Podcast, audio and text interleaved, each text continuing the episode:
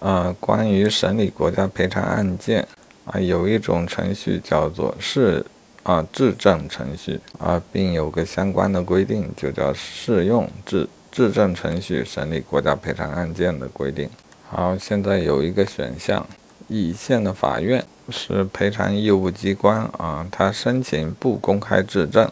赔偿委员会应当予以准许，这个说法对吗？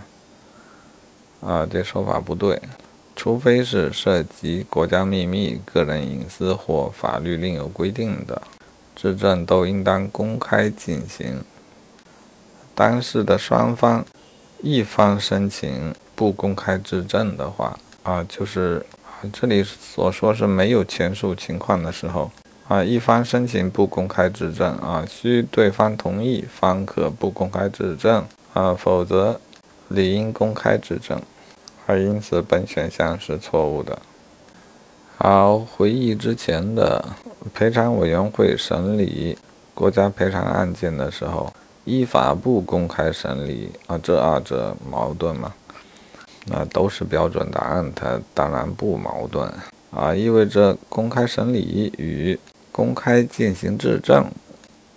肯定是两个不同的概念。